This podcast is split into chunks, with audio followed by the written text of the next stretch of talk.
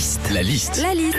La liste de Sandy sur Nostalgie. C'est la fête des papas dimanche. Sandy, justement, tu t'es intéressé aux cadeaux tendance cette année. Ouais, et déjà dans Femme Actuelle, j'ai lu qu'à part des produits high-tech, Philippe, le cadeau qui vous ferait vraiment plaisir cette année, les papas, c'est les produits alimentaires. Ok. Ah.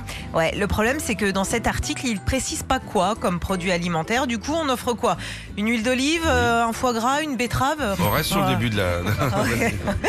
Dans la liste des cadeaux qui font euh, plaisir au, au papa à la fête des pères, il y a aussi la tireuse à bière. Alors Ah. c'est original, c'est pratique, il se fait une petite binouse quand il veut.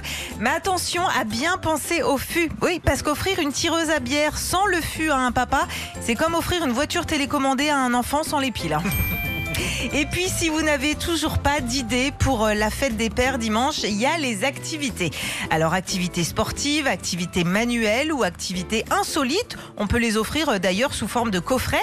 Après, si vous voulez, moi j'ai un bon plan hein, pour emmener votre papa sur une activité insolite dimanche. hein. C'est gratos, on se marre bien, suffit juste d'une carte d'identité, c'est les législatives.